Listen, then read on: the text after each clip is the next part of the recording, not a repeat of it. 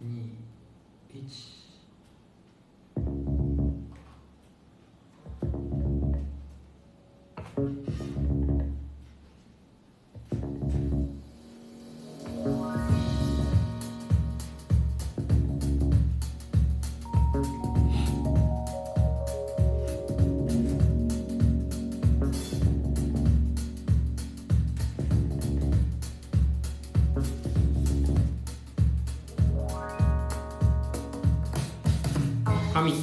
と印刷ラジオ本日もスタートしました。この番組はファンシーペーパーの平和修行の西谷と思いを形にする印刷会社参考の有園が紙と印刷とデザインにまつわるさまざまな話をゆるゆると語る番組です。ということで。6回目。暑いっすね今そ空見ました。日空。えっと夕方？空。うん？一日え一あ昼間見ただけですね。めちゃくちゃ綺麗だったけどいやだって暑くてそんなこと考えてる余裕ないですよ。マジですか？もうだってなんか熱中症で倒れるかと思うじゃないですか。いやー今日は。群馬40度ですよ。ああ群馬の方はね大変です。まあ東京も37度とかですけど。ですよね。全然私大丈夫でしたよ。綺麗な空いいよいよ夏が来た。いやいやいやおかしいから発言が。は いそうですかちなみに、うん。これいきなりぶっ込みますけどぶっ込みましたねまだか。セミってはい。セミ鳴いてるセミうん。セミっていうんですかね。うん。あのいわゆるあの鳴いてるセミがどういうセミの種類かって有野さんわかります？い。ろんな種類があるじゃなですか。ないんか日暮らしとか？ミンミンゼミとか？えじゃああれ、あうじゃあこれ今はアブラゼミだとかわからないんですアブラゼミってこう今鳴いてるような暑苦しいやつ。うーんまあ最近関東でもクマゼミがいい結構今割合増えてきてるので割合で言うとアブラゼミが多くて、うん。まあミンミンゼミはミンミンミンって言うんでん。大体の人も分かるんですけど、あじゃあ有野さんはセあミのんあんま分かんないです。ああ残念だ。残念がられちゃっねいや本当暑い日がまあ続いてますけど、まあ、印刷とか紙で暑い寒いって、この前あのた髪なんかあるんですか？暑いと。うーん。溶けちゃうとか。溶けると溶ねけますクレームとか溶けたクレームとか嫌ですけど、うんいやないんですよねあの明らかに冬の方が。やっぱ印刷も冬ですよねそうみたいですね寒いとあのまずインキが。硬くなっちゃってうんうんちゃんと出ないんですよだから暖房の前に置いといて温めてから機械に入れるとか機械自体も冷えちゃうとダメだったりはい。はいあのあとあれですね。CTP の版が熱いとダメですね。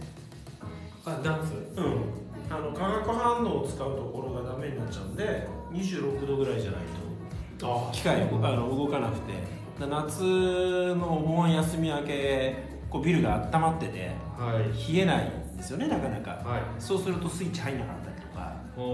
そんなことは時々ありますね。そうなんですね。まあねでもやっぱり寒いよりは暑い方がまあ印刷とまあか紙とそうですね。してはうん、まだ優しい、うん。まあ、人にとっては 過酷な。過酷ですけどね。まあ、印刷のでも現場は一定の温度でそうですね。保たれてる、うん。湿度もね湿度も。も一緒というはい。ことで。なむしろ梅雨時の方が湿度がなんだろう想定したよりも上がりすぎちゃってうん。髪が波打っちゃうと。か、まあそうですね。そんなことありますけどね。はい。ということで、はい。そろそろ今日のテーマに行こうかなと思うんですけれども、はい。今日のテーマは、えーまあ、これもまた一周したようなところはあるんですけど、印刷のあれこれ。あれこれ。ということでおリスナーさんから質問が2件も。素晴らしい。いやーありがたい。ありがたい。本当に。これやってみると誰かリアクションくれることの嬉しさ。そうですね。もこれ本当嬉しいですうね。2件目の方も今日来たんでしたようん。ね確か。そうですね。いやー、うん。ちょっとね本当に嬉しくなるんですよね、スタッフ一度涙しております。ぜひぜひご応募お待ちしております。で、えー、とじゃあ1件目の方はいから先にいきます、2回目なんですよこの方。ラありがとうございムます。ドブさん。身内じゃないですよ。そう身内じゃないんですけど、2回目なんでちょっとステッカー欲しいやつがなんとなくそうですね。私だけなのかなと思いながらで、えー、と読みます。こんにちは。いつも楽しく拝聴しております。ありがとうございます。ありがとうございます。印刷のあれこれでお聞きしたくお便りいたします。印刷では初めに色がきれいに安定するまで予備紙ですると思いますが初めは印刷が乗らずスカスカなのでしょうか？また大体何枚くらい印刷を通すと色が安定してくるのでしょうか。何卒よろしくお願いします。ということでこれははい。主にありのこれ私ですかね。これそもそも印刷機が1枚目からちゃんとすり上がらないっていうことをご存知ない方も印刷工場見たことない方だといるかもしれないですけど、オフセットの場合はですもんね。そうですね、はい。例えばインクジェットプリンターだったらまあ1枚目から綺麗に。そうですよね。デジタル印刷あのデジタルもそうだし、えっとコピー機もそうですけれども、うん。オフセット印刷機の場合には版にインキがついて、はい。でそれがブランケットというゴムの銅に転写されてでそれが紙につくわけですけれども、はい。最初最初の時点では必要な量がインキが供給されてないんですね。その版うん。になので機械を回しながらい紙を通しながら徐々に徐々に印刷の濃度が上がってきてうん。で、まあ、大体まあ機械だとか印刷のそのしなんだろう色の濃さにもよるんですけれども、まあ、大体200枚ぐらい通して初めてお規定の濃さまで上がってくるんですね。でそこからもうちょっとこの辺濃くしようとかこの辺のシアンを強くしようとかこっちのマゼンタを落とそうとかっていう調整をして初めて本釣りに入っていくので、まあ、数百枚そういう意味では紙を通して初めてこうちゃんとした安定した状態になると。それは順調な時でもですか？そうですね。じゃあ順調じゃないというか印刷が難しかったり紙が難しかったりすると、またまたそこでいろいろと時間がかかったりとか。うん。とは言いながらねそんなに紙も無駄にできないのでうん。これが予備が少なかったりするわけですよ。まあこれは包みたいに買うと。どこまで言っていいのか私どもは、ね、やれやれしって言いますよね、だからやれしがやれしで儲けさせてもらってる。んです全くですよ。場合によっちゃあの仕上がり枚数に対して、うん。ば倍とかでも全くおかしくはないですありますあります。だって100投資でね、まあ、もちろん200枚でやれ全部その新しい紙を通すとは限らないですけど、うん。でもそれが変わった紙だったらねやっぱりそのその本紙を通さざるを得ない時もありますから。そうですよね。いやだから まあちょっと複雑な思いなのがうん。あの最新のデジタル印刷機とかもそうですけどあの、まあ、直接ねたまにこう紙を発注するっていうところに関わった場合、えーまあ、紙が仕上がり50枚必要ですってなって、うん。じゃあ私はなんとなくじゃあまあ最低でも100枚か200枚ぐらいご購入されるんだろうなと思ったら、えーじゃあ53枚くださいみたいなことで でその3枚はじゃあ何かというとなんかあのやれっていう感覚ではなくて、うん万が一うん。だから機械に何かこうエラーがあったりとかっていう時に困るので、一応まあ1枚でも2枚でもいいんですけど3枚ぐらいみたいな、いやもちろんねありがとうございますっていうことなんですけど、だからインオフセット印刷ってそういう意味ではその予備紙うんを抑えるっていうのも場合によっちゃ印刷現場さんの多少なりともノウハウとか出てくるのかもずーっと釣り続けるわけにいかないそうですね。だから例えばその短期的に、えー、とローラーに直接インキをつけてマニュアルでうん。一気に濃度を上げるっていうやり方もなくはないんですけどうん。それちょっと専門的な話になりますけどそこでつけたインキと実際そのマシンから安定して供給されるインキの量が一致してないわけですからうん。短期的に濃度は上がったけどその濃度でまたすり続けられる保証はないわけですよね。うん。でしかもたくさんのローラーを経由して印刷されるから一回そのインキの量を絞ったからといってすぐに薄くなるわけじゃないし時間差が。時間差があるんですよ。だからあ薄くなってきちゃったかなって言って増やしたところですぐ濃くなるわけじゃないんですよね。はいはい。徐々に徐々にしか変わっていかないので操作が難しい。操作難しいですね。そういう意味では。ということで、うん、案外あれですねこう簡単に解決といいますかお答え出ましたけど、うん、まあじゃあ何枚ぐらい印刷と200枚ぐらいっていうような。ですので、えー、紙の予備は多めにという。まあそれは私どもにとっても、その方が それに越したことはない。そうですね。わかりました。はい。えー、ドブさんいかがでしたでしょうか？またあの感想とお聞かせいただければと思います、はい、じゃあサクサクと次の質問に行きたいと思います、はい、えー、これも読み上げます。ラジオネームミスター K さんです。えー、これはあれですね。先に話をすると金とか銀とかそういうはい、う。メタリックなお話で、これまた印刷の難しい話きましたね。そうですね。で、えっと、読みますと粒子管かっこメタリックと鏡面、まあ、鏡のような面、うん、あ鏡面ですね、うん、えー、プラモノ塗料とメッキパーツという言い方でもいいんですけども、まあ、あのそもそものその箱押しの白のああいう多分キラキラしてるものを想像されてる場合もあるんですけどそれに対して、えーまあ、出ないっていうところが印刷では出ないっていうところで、まあ、この場合は今回銅のお話ですけど銅。色の銅ですね、銅の質感を出すためには、まあ、これ印刷での話ですけどどうしたらよいのか。それギャグいいの？なんか言いました？言っちゃってます？どう雰囲気を出すためにどうしたら突っ込むかもしれなかった？失礼しました。あのそう質問が。何言うか忘れちゃった。で、うん、えっ、ー、とまあまあいろんな方法があると思うんです。紙で光らせるですとか、うん、えー、まあ、その辺の話を、うん、聞きたいということでここは。どう話していきますかね。そもそも、そのまずなんだろうそのメタリックとこう鏡みたいなこう多分こう、うん、銅とか金とかっていうものを、はい、金銀銅ですね、じゃないですけど。そうそれを銅銅 だけに銅って言っちゃう。もんね、まあ、リスナーさんからもツッコミ入ってますけど、はい、このなんだろう。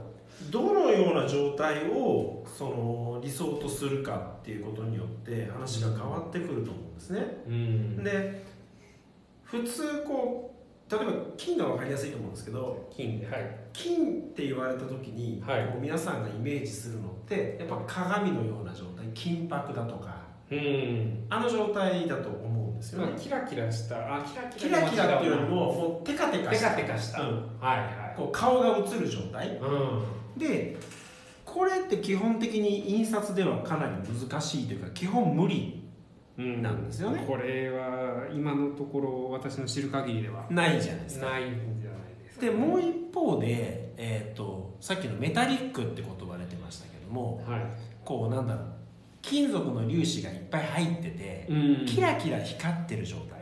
あのー、なんだ。えー、電化製品とかあと車のボディ。そうそうそうそうそうそうそう。あんな感じのものと、こう2種類こうなんて金とか銀ってあ銀は違う金金とか銅の質感って2種類あるような気がするんですよ、まあ、でも銀もそうですけど。銀もそうですかね、うん、そうあのいわゆる粒子感ですね。そうそうそう。あのプラモデルやってた人はあの皆さん分かってもらえると思うんですけど、うん、あの下の塗料そうそうそうそうタミヤカラーの下の方に沈むやつですわ、あれを一生懸命こう混ぜて。つぶつぶした。そうそうそうそうそうそう。したものですからね、まあ、あれですねちょっと余談になるのか、紙でも金とか銀とかって完全に真っ二つに分けられるんですけど、えー、と一つが、うん、えー、まあ仮にシルバーでもゴールドでもいいんですけど、うん、まあシルバーでいうと、うん、アルミホイルなのテカテカ、はいはいはいはい、ピカピカ、うん、まあアルミ点合紙とか、まあ、貼り合わせてるっていうことなんですね、だからそっち系の、うん、えー、シルバーゴールドと、うん、えー粒子系。だから私どもで言うと紙で言うとアルミペーストっていうんですけど粉。そう。まさに。まああの雲母っていう鉱石鉱物、はいはい、石ですよね。あれを塗った、うん、えー、ゴールドシルバーと大きく2つに分分けられるので、じゃあやっぱ紙の世界でもそういうメタリックと鏡的なもの鏡感のあるものと2種類あるわけですね、はい、そうなんですよ。でこれをまあ今回印刷で、うん、まあえっ、ー、とまあ私どもと参考さんなので、うん、オフセット印刷とか印刷でこれを表現、まあ本当はだから鏡面の方を鏡感を出す。鏡感の方を出せればいいんだけど、どうもそうにはならないよねっていう。無理っす。少し頑張れって。無理ですよね。無理ですっていうのは終わってもいいんですけど、まあ、そもそもだから箔は金属の薄いフィルムを熱で紙に転写する方法じゃないですか。そうですだからそれだったらまあ簡単にできちゃうわけですよね。そうです、ね、で表面は金属だからもうそのミクロのレベルで見ても平らだから、うん、ちゃんと鏡面仕上げになると。それに対してその基本的には印刷っていうのはそのインキが紙デコボコした紙の上に乗っかってるだけの状態だからそうですね。紙のデコボコが残ってしまうんでその鏡面仕上げにはなりにくいっていうのは前提としてはありますよね。うん、だからあのこれは私が普段こうデザイナーさんとかとお会いする中でその印刷の金が、うん、まあ、銀でもどうでもいいんですけど、うん、どうでもいいけど、ね、ように ちょいちょい挟んできますね今日。やっぱそれ関西人の血なんですいやいや私ね逆にそれがないことで、うんなんで関西人なのにないんですかって言われて、いや誰もがそういうもんじゃない まあ今日はねなんか珍しく血は血が騒ぐのか。あの思ってたほど出ないっていう話があって、でやっぱり箱押しの金を見て印刷でも同じぐらい出てほしいと思うけどそうはならないっていうのがまあ現実で。そうですよね。あの今年の1月に、うん、えーと、私どものギャラリーで、うん、えー、そうした声を拾い上げたのが、えー、藤原印刷さんと一緒にやった、はいえー、展示会名がもう過去最高に人が集まった展示会ですね。来すぎてね、本当ありがたかった大変3密になったやつですね。今だったら大問題できないですね。効果のあるなしの境界線っていうので、うん、その一つに取り上げたのが残念な金ということで、はい、まあやっぱり印刷で金とか銀は出したいっていうのは皆さんやっぱりですよね、うん、探されてるというかそういう情報は、なんかこれやりたいんですけどね、うん、どういう結局、えー、オフセット印刷であれ印刷であれ、そのメタリックで出すことはできるけど、それがちょっと金じゃないよねとかっていう話なんで、いわゆる鏡の方に多少なりとも近づけられるような何か策がね、そうそれでいうと、まあ、まず前提条件と,、して今その、ね、その藤原印刷さんで1月にやられた残念な金の見本が、まあ、ここにありますけどこれあの特色で刷られてるんですよねそうです。でまずその金のインキを使うか特色のインキを使うかそれともプロセス CMYK の4色でやるかでまず違いが出てくると、疑似金みたいなそうですね。でその CMYK で表現する金っていうのは、はい、もうはっきり言っちゃって黄土色なんですよ。茶色というか。そうでしょうね、ええ。所詮所詮って言い方もあれですけど CMYK の4色を合わせたところで作っている金に似た色なのででもなんかブライダルのカタログとかで、うん、あのたまに金の指輪とかで、はいはいはい。まあ、金の時計でもいいですけど、うん、あれ金っぽく見えません？それはだからその、まあ、デザインの領域だったりとかあと画像処理の領域でいかに明るいところと暗いところのコントラストをつけるかとか。あとか言っときながらですけど、うん、上質でするとさすがに出ないですね。出ないですね。だから渡航していない紙そうですね。は、うん、絶対金感は出ないですよね、あとまあ写真だったらまあそれっぽく見えるところは確かにありますけど、でも物理的にその紙のツヤ感以上に光る要素は CMYK で作る限りはありえないわけですよね、目の錯覚ぐらいですね。そうですね目の錯覚で光ってるように見えてるだけでうん、でそれに対して特色の金とか銀とか銅とかっていうのは陰気そのものに金属が入ってるんですよ。なのでえっ、ー、とまあ少なくとも少し少しは陰気そのものがこう輝き輝度があるものなんですね、うん。まあ、この前今回のラジオの予告で、はい、インクの感そうですよね。確かにあれを見た時にちょっとメタリック感があるなそうなんですよ。思いました。金属の、まあ、ペースト状のものがインキの中に混ぜ込まれていて、うんうん、それが紙の表面で光を反射する乱反射するんでキラキラしてるように見える。うん。じゃああれも粒子みたいなのが入ってる、うん、そうですそうです。だから高い高いっていうかね重たいんですよ。まあ重そうですね。インキ缶って1キロずつで買うんですけどあの CMYK だと1キロの缶開けたらこう満タン入ってるとすればあの金とか銀はあの金属の量が多くて重たいんで開けるとちょっとしか入ってないですああそうなんです見たことえじゃあそれ知らない人が初めて開けたら嘘ちゃうかみたいな話になります、うん、あ。だしあの面積使う量は重さじゃなくて体積じゃないですか。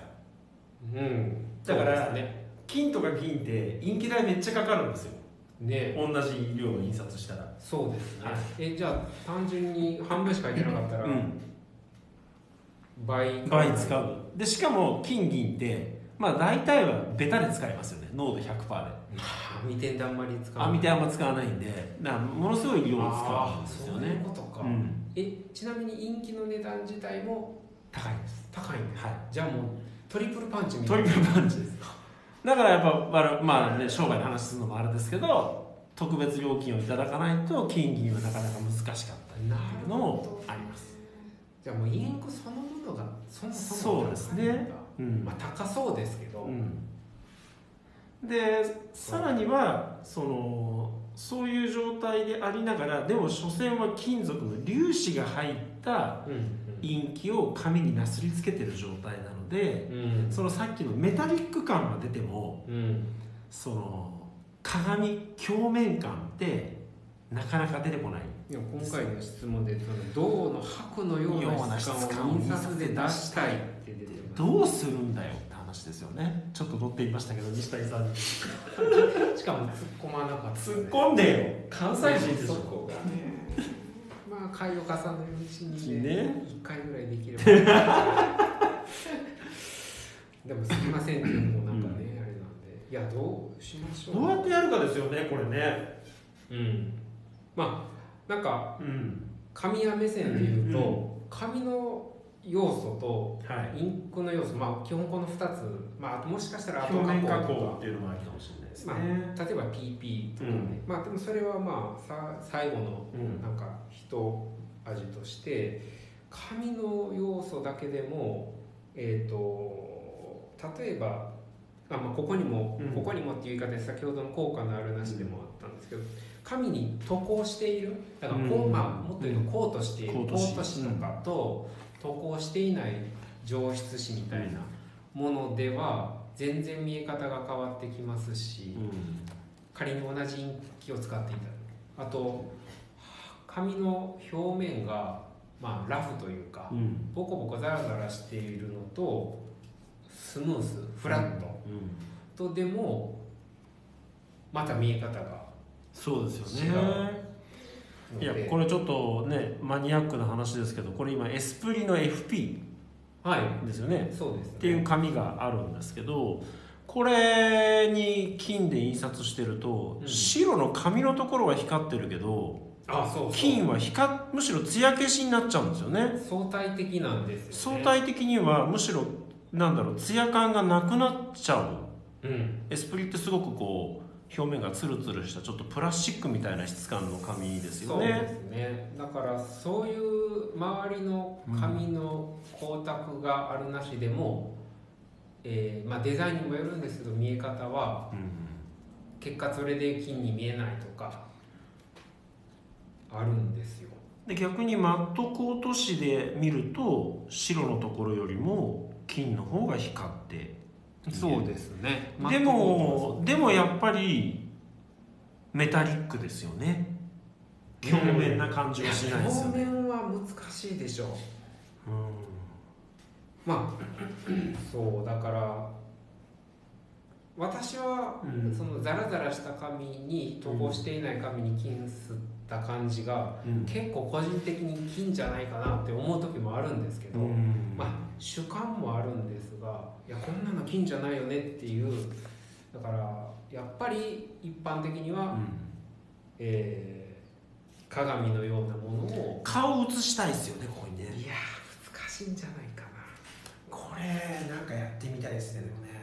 あとね余談になるんですけどね、あの書籍のブックデザインされてる方なんかは、まあ、書籍のカバーでもやっぱりうん。シシルバーとかうん。やっぱ金とか使いたいんですよね、で印刷した時の金自体は結構あの金に輝くはんですけど書籍の場合大体マットニスかグロスニスを必ず引くっていうのがあって、ニスを引いてしまうと輝きがぐんと落ちるっていう言いますし実際私も見ているとニスを引いた方が輝かないんですか？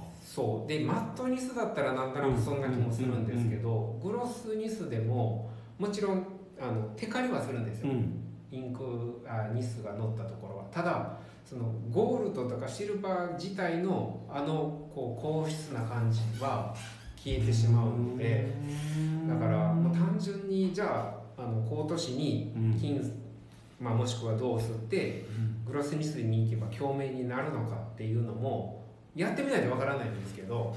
まあねなんか単純に言っちゃえば PP 行きゃ何でもこうね鏡面になるんだろうって感じはしますけど。でもねそれなんかちょっと負けた気しますよね。うん、いやだしそうならない可能性もああるんでなんかちょっとこれはうんいやだから答えが出ないですよね。まあ印刷でいくとこれ金じゃなくてその銅でよよければピンクゴールドっていうインキがあるんですね。はい。なんとなくは。これがねなんかあの無駄に無駄にツヤ感があるんですよ。普通のゴールドとかうよりも、ん、ゴールドよりもそのメタリック感が少ないくて鏡感のある紙いい仕上がりになるんですね。うん。じゃあパッと見、なんだどうキラキラしたどうだ、うん。あこれがそう。どうだって感じでしょ？本当だ これまあ皆さん見えないと思うんですけどね。うん。でこれ多分写真に上げてもこの質感は伝わりづらいんだけどちょっと銅じゃないんですよ色がああ確かに。もうちょっと赤っぽくないといけないから、うんまあどう色ってどれぐらいの銅なのかっていうのが、まあ、10円玉あの綺麗な方。ねっていうともうちょっと黄色とか赤の要素が高くなると思うんですよね、黄色かな、うんまあその辺はちょっとわからないですけど、なのでそれを例えばこのインキの上に重ねるのかうん。またまた下に引いて上に乗せるのか。ああなんか聞いたことある話では、ゴールドの場合下に黄色を引くとか。うん、黒の場合は白だったか。あーごめんなさい。シルバーの場合は黒だったか。うん、何かそういうのを下のベースで隠し技みたいなそうですねなんかそんなことで表面な感じを出していけるのかなっていう気がしますけどねこれ。なんとかしたいですよねこれね。なんかえ？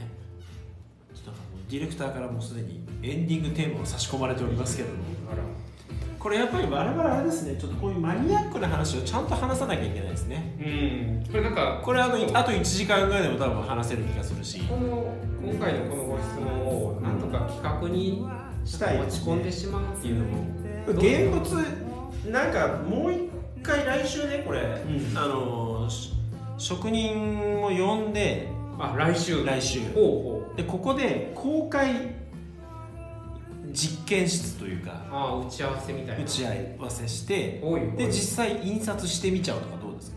おうで印刷したものは何かしらで。何かしらでどっかで皆さんに見ていただけるような。ああじゃあそのための予算もちょっと確保しないといけないですね。もうそうですね。それはもう平和事業さんに予算確保していただいて。なるほど。えうちみたいな中小企業じゃなくて、来週うん、やりましょう。やりましょう。ということで。はい。急でしたけど。じゃあでしたけどえー、ということで、えー、ごめんなさいなんだ最後のエンディングのだってここですね。あここ裏で。すね、えー、今日もお聞きくださりましてありがとうございました。この番組はファンシーペーパーの平和資料の西谷と思いを形にする印刷会社参考のアリゾナ